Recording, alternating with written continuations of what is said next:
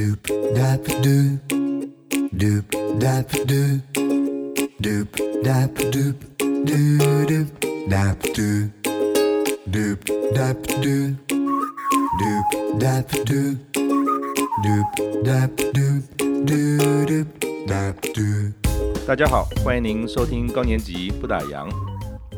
之前我们曾经邀请过台湾断舍离私塾的主持人王爱月老师。他来节目中分享断舍离的生活哲学，哈，这一集引起了很多的回响，有不少朋友告诉我们说，这还是他们第一次哈意识到，展开退休的新人生之前，其实可以花点时间啊，在物品跟心情上啊做个整理。也有听众提到说，退休后啊，最常待的居家空间呢，竟然有这么多生活跟情感面向上的细节要注意，是从来没想过的事儿。我们今天啊，又再邀请到另一位在居家空间、居家生活有深入研究的林黛玲阿玲老师，继续来和我们聊聊退休生活与居家空间的关系的这个话题。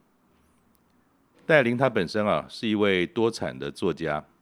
他曾经出版过十二本跟住家、生活空间相关的书籍。他曾经造访过五六百间的房子，关于房子，关于家，不论是当下要住的，或是未来的生活居所，他有着相当丰富的观察跟经验。好，就让我们来欢迎林黛玲阿玲，阿玲你好。嗨，主任好，大家好。哎，阿玲，你你说哈，你曾经造访过五六百家的居家空间哈，而且我也知道说，从很多你的书籍、你的这个采访跟 YouTube 上面很多的资料，你对于土地跟空间哈，有着很大的感情跟观察，它是怎么开始的？嗯，因为你刚好讲到两个重点啊，第一个土地呀、啊，我是东海大学景观建筑系毕业的，哦，难怪难怪，对对对。然后景观系最主要的就是跟土地环境有很大的关系，所以我的切入点通常都是呃以场所场场景那个情感为主要的出发点。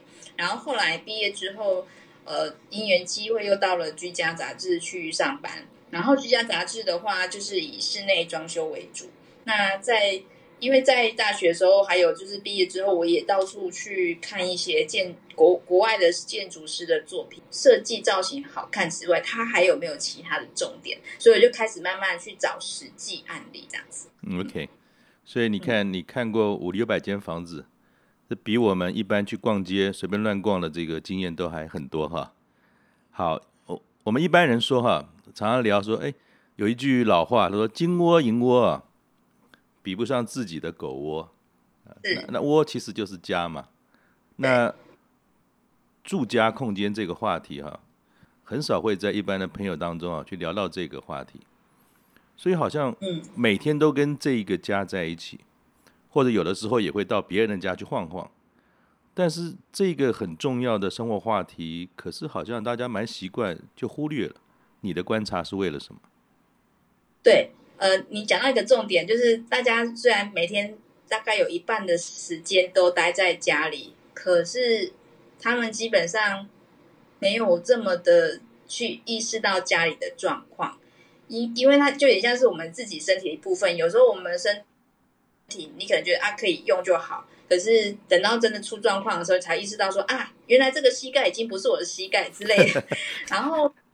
这种感觉，然后呃，所以我在对住家来说，我我常常因为我有时候会有演讲活动，嗯，然后在讨论重点的时候，我都希望先厘清三个重点，给一般就是读者或居家的那个屋主们他们去思考看看，就是有呃从安全，第一个就是安全，第二个是简单，第三个是自我实现。那简单这个您在上一集断舍离那个部分有讲到，它就是简单的第一步。但是呢，当你把你的生活跟你的居家空间简单之之后啊，你就会很清楚的知道你要怎么自我实现跟安全这这两块如何设计到你简单的家跟生活里面这样子。嗯，因为你这样讲，我特别有感觉。像在六年前我退休之后，嗯、其实一般以前在工作啊，其实六点钟就起床，大概七点就出门，回到家大概是九点十点。所以一般用的比较多的，大概就是哎回来洗个澡的浴室，还有躺在床上的房间。对，一般像有些书房啦，或者是厨房啦，哎餐厅啊，餐厅可能还好，早餐还有时候会吃一下，晚餐晃一下，很多空间基本上用不到。嗯，但是我发觉退休之后呢，什么时间不多，在家的时间特别多，才发觉说，哎，哦，原来我们家的厨房。找东西的时候，哎，为什么是这样做？我太太说啊，当年就是搬新家，呃，十几二十年前的时候，大家觉得这样好看方便了、啊。后来发现说，啊，那有那时候陶卡西派给为什么叫定得啊？所以好像随着时间的关系哈，随着生活的变动，其实我自己感觉退休之后的家，了解他、关心他，就像你讲，可能是身体的一部分，从来也不管他。嗯、突然有一天想到说，哎，哎，他到底怎么了？那你曾经说过，也讲过一句我很喜欢的话，你说家就是生活的呈现啊。你造访了这么多不同的空间啊，嗯，会不会你一走进房间啊，或走到屋子的时候，其实你可以一种感觉说，嗯，这个房子的状态啊，跟这个住的人的生活呢，是可以感觉得出来的。人跟空间，它真的有这么大的互相影响关系吗？基本上那个。空间生活的空间就是那个人的个性、他的价值观、他的喜好偏好的一个延伸。我举一个最让我嗯，就是几乎很想再待在他家的那个例子啊、哦。嗯。我两个极端，一个是真的超舒服，就是他是一个人住，然后他把原本的三房两厅改成了一房，然后一大厅。哇，好奢侈啊！对，然后所以，然后他又很喜欢种植物啊，就是因为是室内，所以他为了让他的植物过得很快乐，他就让通风跟采光很很满足、很饱足的晒晒晒进来。嗯，那到做室内的话，你可能就是种一些蕨类兰花，哦，一些耐阴的植物。那它是在市中心哦，它不是什么深山哦，它就是在市中心。嗯，可是。从外面那种很吵、很嘈杂，然后很繁忙的都市，突然走进他家，你就会觉得好像经过一个任意门，然后就进到他家，你就觉得哇塞，这个对比就有点像是嗯、呃、大隐隐于市的那种感觉。嗯哼。哎，那因为他他的生活其实很简单，他就是白天工作，晚上回来他就是就是有类似修心或静坐那一类的。哎，然后他就会在品茶。早上他也，他早上他早起的时候的第一个仪式也是先早餐，然后很简单的一一口茶这样子。你可以透过他的生活习惯，看到他的家就全然的是他所喜欢的那种生活的一个呈现。嗯，尤其是像哎，我们到了所谓的高年级的年纪哈，对大概五十岁、六十岁上下，嗯，其实一部分的人就退休了。有一部分人当然还在继续工作哈，可是，在我们这个人生的阶段啊，很多高年的一些朋友，其实他就面临两个转折，一个叫做空窗期，对，另外一个叫做独处期。什么是空窗期呢？我想就是大部分人如果有孩子的话，比如说以我自己为例，我只有一个小孩，所以当时我们在第一次购物的时候，其实很重要的观点，重要的观点就是学区要好，方便。啊，不要太远。后来慢慢因为孩子大，空间不够，我们后来又再换了一个房子，一直走到今天，小孩也大了，他也不在家里住了，所以会发觉说，好像我们的空间变多了，但是你总不能把那孩子的空间给他拿走，除非他已经会舍不得啊，因为那时候是一种怎么讲记忆嘛，哈。所以第一个很想要用那个空间，可是会有点小罪恶感，不敢去碰。那有时候小孩也是会回来的时候，当然他还是要住一住嘛哈。第二个叫做独处期，我也在我们高年级不打烊的这么多这些大哥大姐的身上看到了一件事。其实我们走到了下半场啊，会有不少的转变。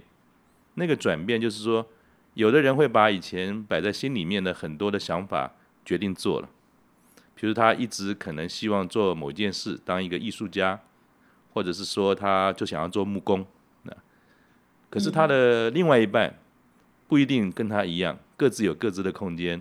以我为例，像我常常在户外，可是我太太可能都是静态的读书的东西。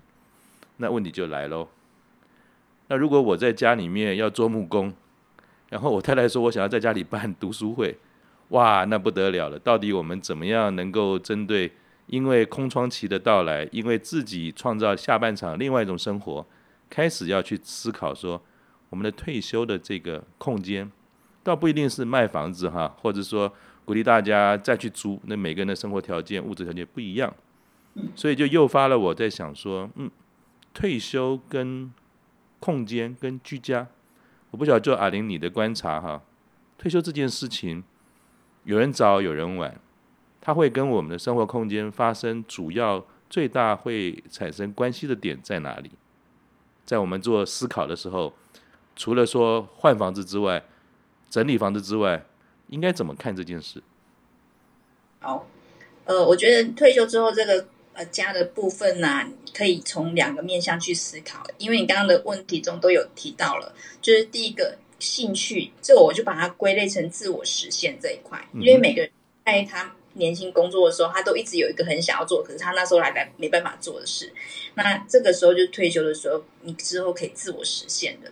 然后第二个就是老老期的那个安全的部分，所以刚好讲到退休之后，这两个是很重要，自我实现跟安全，嗯。然后刚刚提到说，如何透过家的空间去呃，把呈现出一个自我实现的那个界面啊，其实呃呃，目前观观察起来最有潜力的空间还是 LDK，就是所谓的那个起居空间，嗯、呃，客餐厅跟厨房。嗯，那如果空间够的话呢，还可以隔出一个很弹性的工作工作室、工作区。哦，真的？那那那要怎么？台湾基本上如果住在都市，寸土寸金已经很困难了，又要怎么做这件事呢？好，呃，首先就是呃，像你刚刚说的，你你喜欢动态的木工，然后呃，还喜欢阅读。那刚好我看到这，我在的后半辈子最想住家里面有一个类似的例子啦。嗯、男也他也很喜欢做一些小木工或金工类的，所以呢，他就把一个呃。规划本来就是孩子的客房，孩子的房间，因为孩他也是孩子大了，嗯、然后没有回来住，但是他们当然是暗自会希望说偶尔会回来住。我也是啦，是不方便讲。对 对对，所以这个其实我看很多家庭都这样，就是他们其实内心也是知道孩子不太可能会回来住，可是他们还是会留那个。好，那这这时候你就可以把它变成一个弹性空间，就是说。三百六十五天，也许孩子可能会回来住五天之类的。那剩下的三百六十天，那个空间不要让它白白牺牲，就是它可以变成一个很有弹性的工作室兼客房兼房间啦。嗯嗯。对，所以像那个案例里面，那个屋主他平常那个房间房间其实就是他的工作室，但是他在改改造它的时候，他有把地板。垫高，然后收纳柜重新设计，这样一来，它可以一部分放孩子的呃行李，但是大部分的面积是用来放他做那个金工跟小木工的工具跟设备。嗯，所以当孩子回来的时候，他就那五天他不要做，不要去做他的嗜好嘛，那个房间就突然变成孩子的房间。可是平常的时候，就是他把它当成自己的工工作室在使用。那我很好奇哈，就是阿玲你。后后半辈子的家的这本书，它又是怎么样的一个呃机缘之下衍生出来的？嗯，呃，就是应该说我我我我的个性是一开始我写第一第一两本书的时候，那时候那些屋主也才四五十岁，也都是很年轻。嗯，然后跟他们保持联系，然后大概过了五六年或者甚至十年，我再去拜访他们家的时候，发现哎，他接了妈妈来住了。或者是说他们自己可能年纪有到一个那个需求了，嗯，然后我就会看到他们有一些调整，那甚至有的会跟我说啊，那个时候有点后悔，我那时候阶梯呀、啊，不要做的这么陡，我入口应该留一点空间做那个呃斜坡。真的这都说到我们这个时代，我当初真的有这样想过吗？真的都讲到。对对对啊，我就会看到很多人他在那边后悔懊恼，所以我就想说。嗯，那也许这是台湾未来要面对的趋势。那我干脆就是先写一下，因为因为我发现我，我我如果直接去问那些还很身强体健的屋主，还没接老人家来住的，他们都还是充满了幻想，就是说，因为生活的呈现没错，但是他还没体验到的是他老老老后的那个那一段，所以他的生活的呈现是在他很 happy、很 happy、很无忧虑那一段。嗯，等于他的设计会完全 focus 在视觉上跟享受上，嗯，而没考虑到当自己的身体或者是老人家他的长辈不行的时候，就是体力不够的时候，要怎么去去。规划那个部分的弹性，这样。所以其实你你这本书也提醒了大家，就是你眼睛看到了台湾渐渐的可能要走向一个高龄的社会。对。那目前不论是四五十岁，甚至五六十岁的人，我们其实还有二三十年以上可能要走。嗯。不要忘了一件事，现在的开心，说不定是以后的麻烦。然后不是不报，是时候未到。那你在这本书当中，其实也提到很多的概念哈，想请教你的说，有的时候说老宅要翻新啊，因为退休了经济就有限嘛，不可能整天换房子。对，到底是买新房呢？那有的时候儿女也会回来住，有的人是希望他不要回来，有的人是我不想离开啊，甚至有的时候还有了这个下一代小孙子怎么办？自己住呢，还是很多人说我就凑凑跟好的朋友一起来共居啊？这些后半辈子要住，有这么多不同的可能跟思考。嗯，在我们思考的时候，这几种可能性哈，就你的观点，有哪些要素是可以提供给我们做参考的？好，第一点啊，就是房子本身的条件。就是如果如果你今天你的房子啊，已已经住在，比如说像你刚刚提到妈妈是住老公寓，对，然后。如果他又是住在第四层楼或第五层楼，嗯，我妈住最高层四层，对，然后他是没有电梯，对不对？对，四五十年老公寓了。对，那就是在六七十岁，如果还住四层、第四层或第五层的老公寓的时候，就真的要很很实际的去面对这个问题，因为出门每一个一个健康的生活，其实是尽量每天要出门的。对。那你你出门动线如果很痛苦的时候，你就很很务实去面对的这个老公寓未来他还可以陪我多久？假设我现在呃呃六十岁，然后这个老公寓它本身的屋龄大概五十年，嗯，那我假设我会活到，因为现在平均寿命是八十五岁，嗯，那当你八十五岁的时候，这个房子七十几岁还够不够健康？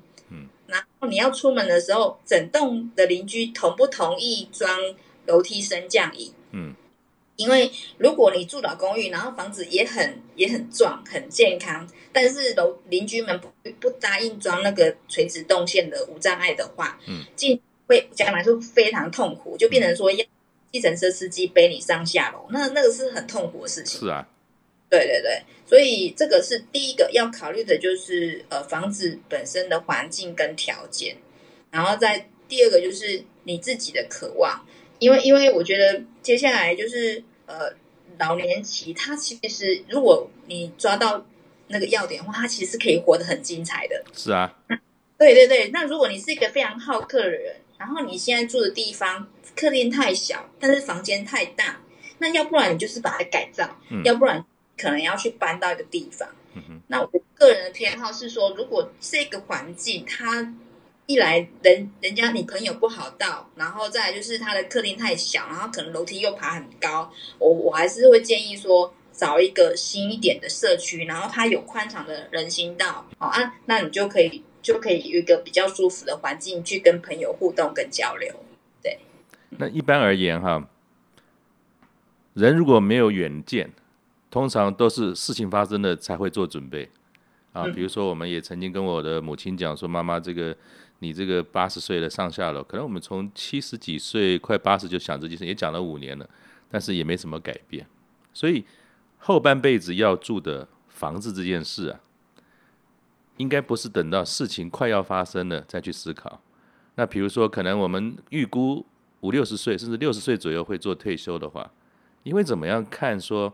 我们怎么样预先去考虑这件事情？就是下半场，我们既然有可能会生活的改变，小孩会变大，自己想要做些自己喜欢的事情，大概多久以前其实就开始应该要做这些准备？不论是家里的改造也好，或者是换一个空间，你怎么看？其实我这本书写给大概三十五到六十五岁左右，就是他还有办法，他愿意去改变，或者是来得及去准备的。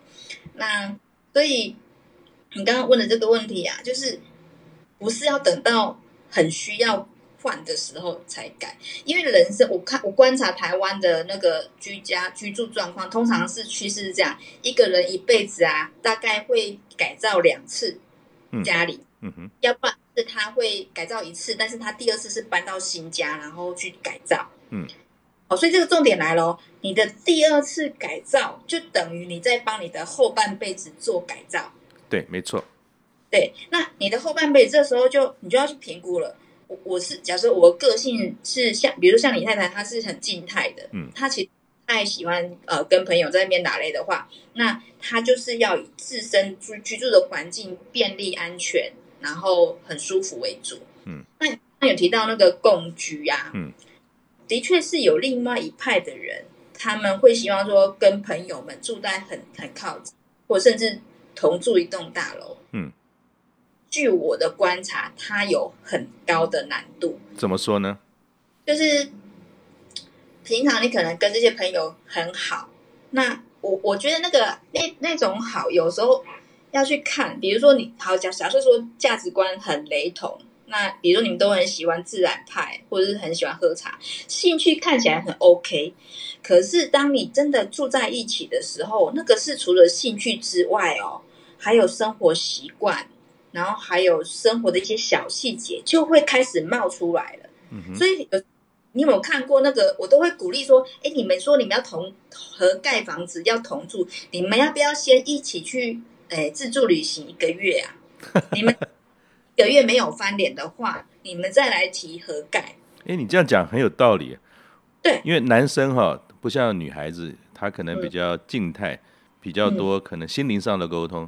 嗯、以我自己为例啊，什么不多，酒肉朋友很多。嗯、我们通常有时候酒酣耳热之后，想说，哎，啊，鬼刚刚那酒来酒去，就麻烦了，无无安尼了吼，大家 找一个所在住到顶，那累了就来下午茶，就开始开始吸落去，不是蛮好的吗？那有时候会心动，说：“对啊，那这些酒肉朋友整天在一起，多开心到老。”不过你这样一讲，好像也点到重点了。居家跟休闲，跟生活中的小派对，那要弄清楚哦，它可能是不一样的事情嘛。因为你说休闲，它其实是类似共同享乐，嗯，但是有些时候，呃，要一起同甘共苦的时候，因为住在一起的时候，就谁谁是最晚走的那个啊？嗯，其实。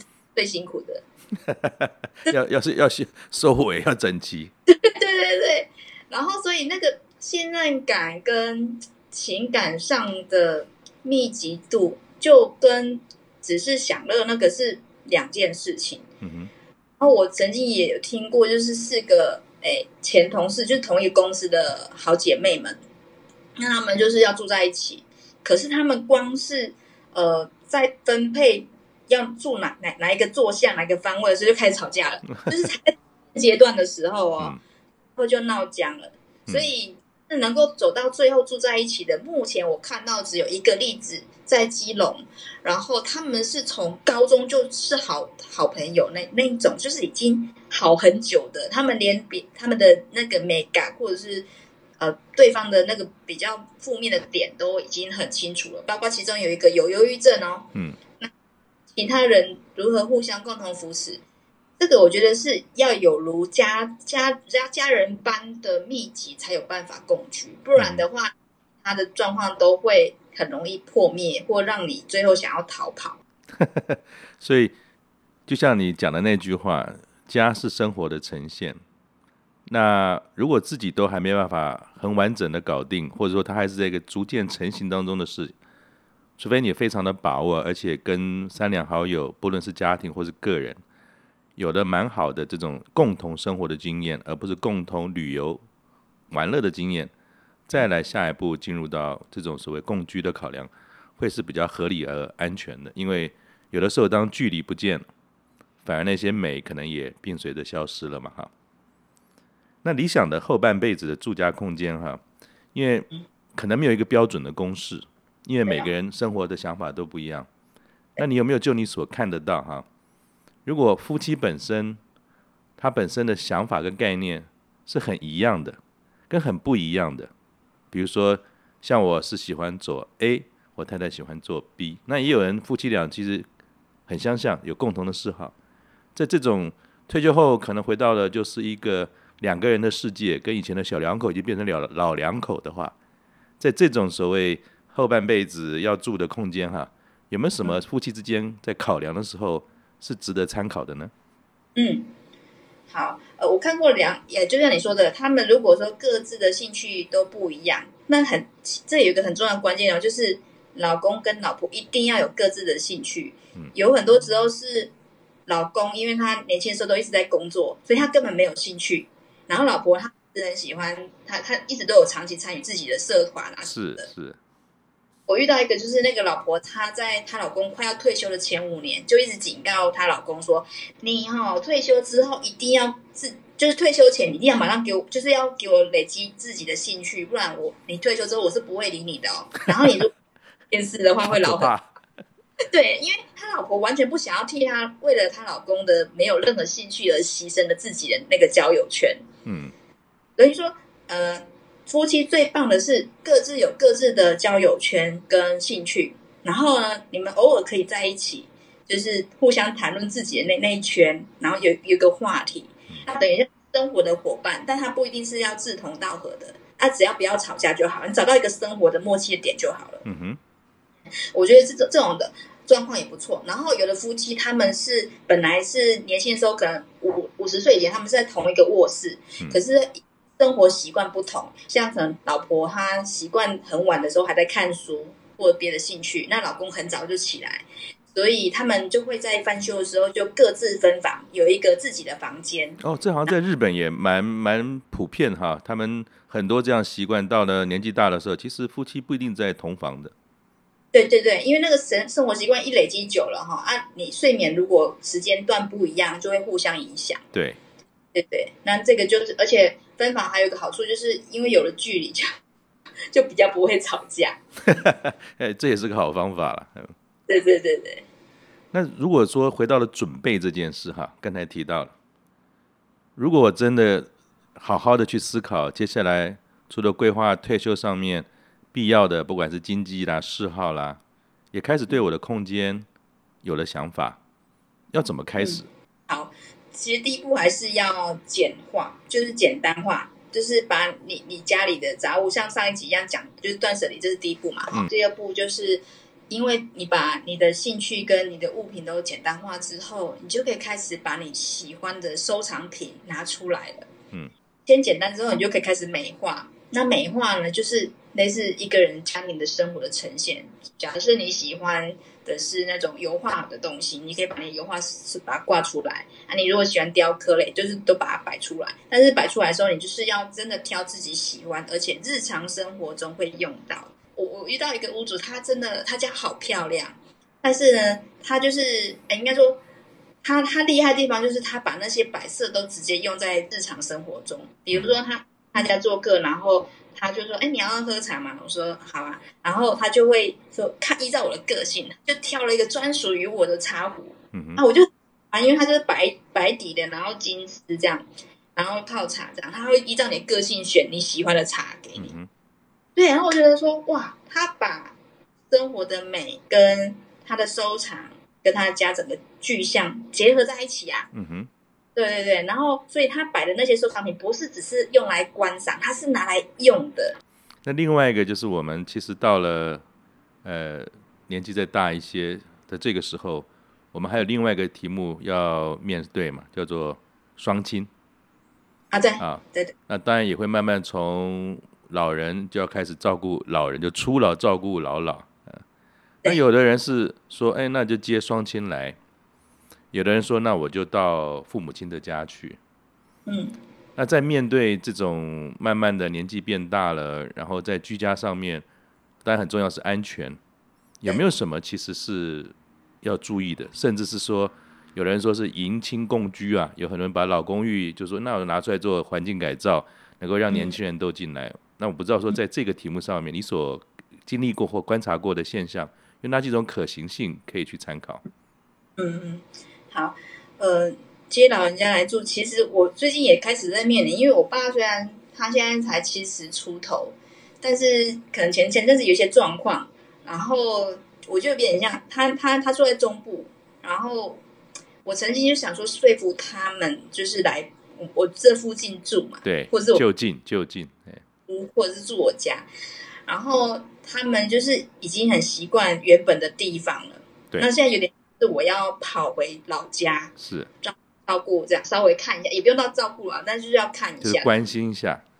对对对，那我也报了一个准备，就是因为我不喜欢强迫他们，那可能就是要不不然以后我可能先暂时住住家里这样子，嗯，对啊。但是这个就有点是我们要如何跟老一辈的沟通。那如果今天呃你的爸妈或者你家长辈他愿意搬到你住的环境的附近的话，他们现在还很还很健康，但是你可以引诱他。我现在做错一件事，就是我在五六年前没有引诱他。怎么引诱？来，就是常常邀请他，因为因为有一个台北有一个一对夫妻，他们就心机很重，嗯、他们就是在父母亲才八十左右，八十岁那时候，他们的父母亲都还很健康，嗯，然后就是把他们从基隆邀请来台北住，嗯，很令人敬佩的是老婆要很配合，老、嗯、老婆要。就是，毕竟长辈是男方那边的父母嘛，对不对？对对。然后就是夫妻俩都一同，就是让那个老人家来住。那老人家一个礼拜来一次之后，他就会等到他真的需要有人照顾的时候，再邀请他们来隔壁定居。嗯哼。那是比较不会有一种突兀的感觉。所以应该也是渐进的，要彼此去熟悉跟习惯。除了环境之外，还有人与人的关系的距离的调整。其实也是在这种呃孝亲跟照顾父母亲的时候，不要只忘了有空间这件事。其实还有新的空间也是需要处理的。是，然后比较不建议的是说住在一起，因为那个真的牺牲太大了。是，如果最理想的话，就是住隔壁或同一条街，或甚至有有一个是捷运站的下一站。对对对，然后他只要租，因为那个是用租的，他们就是。出了捷运站，走一分钟就到。然后他们就是，哎，会要求说自己每天都要去长辈家吃晚餐，嗯、然后让老长辈觉得是自己在招待他们，哦，嗯、然后长辈有一种期待说，哦，晚上的时候儿女会来吃饭，是，然后对他就会觉得有一种被在而在乎的感觉，而不是长辈跑去儿女家吃。哎，你讲这个很重要，哎，就是一种被需要的感觉。其实有的时候我回去看看我妈妈。或者是到我岳父母家去坐坐，嗯、其实他们最开心的事情是做一顿简单的饭菜给我们吃。那这样子东西就会变成好像不是他们来打扰我们，反而是我们会让他们觉得说被需要，而且他们帮了我们很多，才有这么多美味可口的食物可以吃。那另外一个也是顺着这样讲，我突然想到一件事哈，有的人说老了。我有些朋友，他们说我就把原来的房子卖了，对，但他不去租房子，他说我去住银发的这种居家中心，嗯嗯嗯，啊，那我妈妈呢？我曾经跟她聊过，她说我不要，我说为什么？每天看到老人，我已经够老了，都看到老人，我绝对没有办法在那边生活啊！好像又有两派不同的想法，你怎么看？啊，我们老后自己住好呢，还是真的去银发中心？我觉得还是要看个性。我我跟你讲，我认识一对夫妻，他们才刚要满七十岁哦，嗯、很年轻，对不对？他们已经两个人都搬去那种银发中心了。嗯，对，因为他们觉得说，他他们不会 care 说是不是老人或者是怎么样，他他们想要的是那种同才，他们很喜欢那种呃同乐的感觉。有伴，那那对有伴。那那些银发中心，他们有的呃。品质比较好的，他们有个好处是，你除了自己的房间自己维护之外，他的那个什么大交易厅啊，或者是公共空间，都有人帮你每天都清洁好好的。当你是一个生活中比较不习惯自己去安排，然后也没什么嗜好的人，我觉得很适合去那里。嗯，说得好，说得好，没错。人家帮你宽厚厚嘛，嗯，那就是按照表操课就好了。嗯，所以还是要看每一个人嘛。是是是，而且你住在一起，你还有一个，你还要面对，就是隔壁他们夫妻吵架，或者是他们有什么内心想要讲，他就过来跟你吐苦水，然后你还不能不听，因为你就跟 每天就一堆人换轮流串门子。对对对，你不觉得？要是我觉得超烦，我才不想管别人的事情。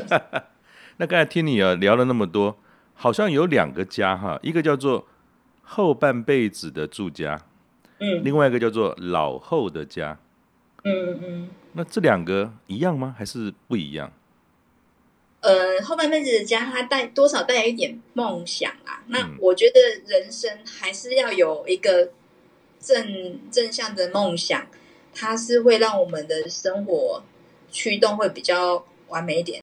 然后的家会比较像是嗯无障，就是讲一些无障碍或者是安全类的。当然那个也是必要，嗯但是我无障碍或安全，他之所以要把它先先思考好，主要都是为了后半辈子那个。那个那个理想去铺陈的，嗯，那最重要的还是要活出自己嘛，对啊，对，因为还是回到你讲那件事啊，家就是生活的呈现，是是。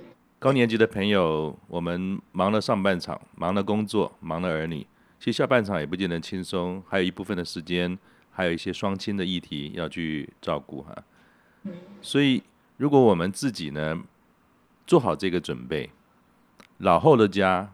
是一定会来临的，会随着我们的身体的机能啊，各个方方面面，它其实要做一些刚才讲到的简单啊、安全上面的这个考量，还有行动的方便性。可是后半辈子住的家呢，不要退休之后就好像不动了，好像你所有的理想跟想法跟对这个房子的期待，停在可能当时可能十几二十年前搬入这个家的时候的状态，因为那都已经不一样了，因为。每一个人的生活随着下半场的转场，其实可以有新的想法、新的做法。那既然家会是你一个很重要而且待了很多时间的居家空间，其实除了断舍离物件之外，可以慢慢的把你的生活跟这个居家可以慢慢的相融去调整。就像阿林老师刚才所谈的哈，怎么样能够把自己活出你想要的生活？当然，这个家也会随着你的动心起念做必要的改变嘛哈。是是。那最后。我想请教阿玲的是说，嗯、很多的都市人哈，都有一个梦想，嗯、不一定是退休的人哦。对，有的人说啊，我要来做一个田园乐的快乐农场。有人说，哇，我好喜欢那种小店哦，我以后呢最好能够开个小书店，我我也看书，邀请朋友也来看书。我楼上是住家，楼下是个小书店，甚至开一个小咖啡厅来做这件事哈。能不能够分享一下，或提醒我们哈？尤其是快要进入下半场人生的都市人，嗯，他有一些梦要去圆的时候，尤其是空间的梦，他要怎么样思考，呃、怎么去做，才能够让他的生活居所的美梦成真？还是说，哎，那算了吧，你赶快醒一醒，这个梦啊不做也罢。有没有什么好的建议给我们？呃，这个问题真的很重要，因为因为我在宜兰已经看到太多台北人的梦在宜兰破碎，还把房价弄得很高。对对，因为台北人可以看到很多空养蚊子的那个豪宅这样子，那这就其实证明说，其实我们当然都很喜欢自然环境。那包括我自己也因为采访的关系，曾经很渴望说啊，就隐居山林啊，因为我也是都市怂，所以。我我做法是一开始我也是很冲动，我已经开始在看那个看地了，你知道吗？然后后来我有一个朋友要看我这样，他就觉得不行，他就劝我说：“哎，你要不要先去呃，哎打工换宿看看？”嗯，然后打工换宿是不是都是去乡下的那种什么自然农园啊？好，他他然后你要帮忙采收啊，这样子去体验真正的田园生活。是，那真正的田园生活跟我脑海中就是截然不同。嗯哼。比如说，我光是要帮忙除草，然后哦，那个诶蜈蚣就会突然窜出来，然后排那个果子的时候，呃，蚂蚁就跳到手上。然后我觉得，如果你小时候是在乡下生活，你可能对这个你就会觉得哦，很很亲切也没关系这样子。可是如果是都市人的话，你蚊子、蚂蚁、马路、蜈蚣、蛇这些天然东西，甚至还会觉得青蛙很吵，嗯、晚上睡觉。青蛙那边叫，你可能觉得是噪音。嗯，所以与其说一窝蜂就冲到乡下去盖，那倒不如你可以像我这样，要不然就打工换宿，要不然就是你租下一间民宿，反正现在民宿空的超多的，你就跟他租个半年，你去体会一下它的四季，春夏秋冬，然后你去体体会一下它的那种寂寞无无声自然，就是你你要走路走，你可能还要骑摩托车十分钟才能到 seven。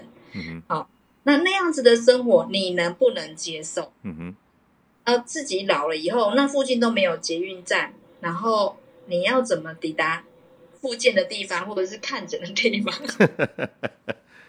然后我有个朋友，就像你刚刚讲，那我是不是下面开店，我这样又有收入？好，那我有个朋友是。他是本来住在万华，然后他就毅然决然把他万华的那个三十多平的老公寓就卖掉。哦，真的？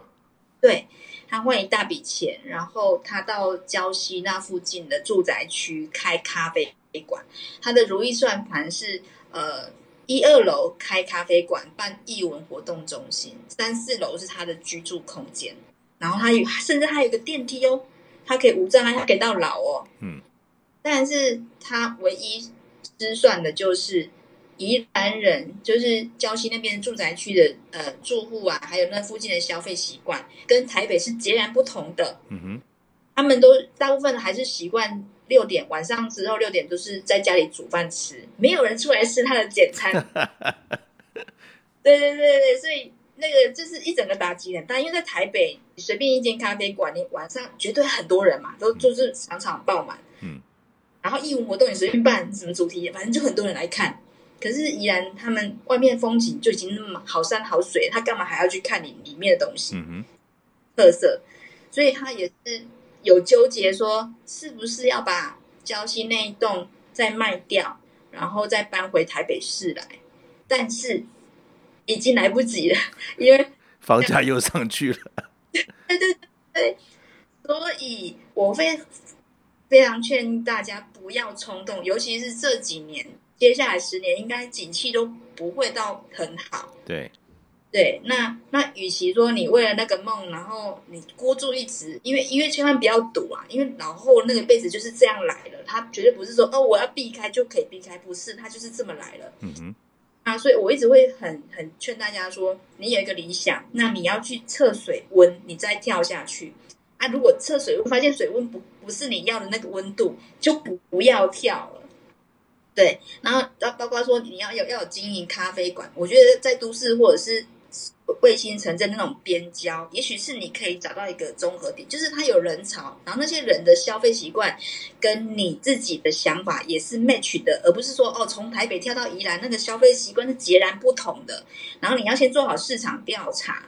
然后你再决定说，哎，我如果楼下开一个咖啡馆，它是我来经营呢，还是我雇店长，或者是请找一个想要开咖啡馆的人来经营？然后我只要下去喝咖啡就好。没错，我还房租，我还可以就是参与一些义务活动，那就好啦。对啊，哇，那个阿玲讲的很棒，把我心里的疑问呢都讲出来了。因为其实我自己啊有一个小的计划。嗯，其实我也很不喜欢都市，虽然一直都在都市长大。那我因为从小是在基隆长大的，基隆是个港口，那我一直有一个这种呃小时候的这个这个景象，呃父母亲带着我们到海边去找贝壳啊，那是很愉快的经验，所以我一直都在想说，如果有机会，嗯，想要离开台北，做岛内的移民哈，但是我一样没有把握，因为我签了太多的这种案例，像你这样讲的，兴冲冲的去，可是到了那边发觉说好山好水还好无聊。所以我就自己有个想法说，说那是不是有可能哈，给自己一点时间，选择几个自己喜欢的点去试做一点 long stay，但是也不要只有一两个礼拜，可能一去就待一个月左右，把一些想做的事、想要去发掘的事情呢，能够多一点时间去尝试，然后可能走了一圈之后，有五六个点，经过了一年，有几个比较清楚了，那再去做细节，那再印证到刚才你所讲的。好像有梦很美，但是不要急，我们可以一边享受这个生活的这种乐趣，另外一个呢是把一些细节也做好，不然的话那一场梦可能是蛮辛苦的。对，而且钱都花下去了。对啊。是啊，因为我们退休之后，经济的考量也是一个很重要的一个点，所以不要打没有把握的仗，可以慢慢的来。对对对，好，谢谢。只要你内心不打烊，我想永远是可以做一些梦，而这个梦就可以从你的家先开始。谢谢阿玲，我们下次见，拜拜。拜。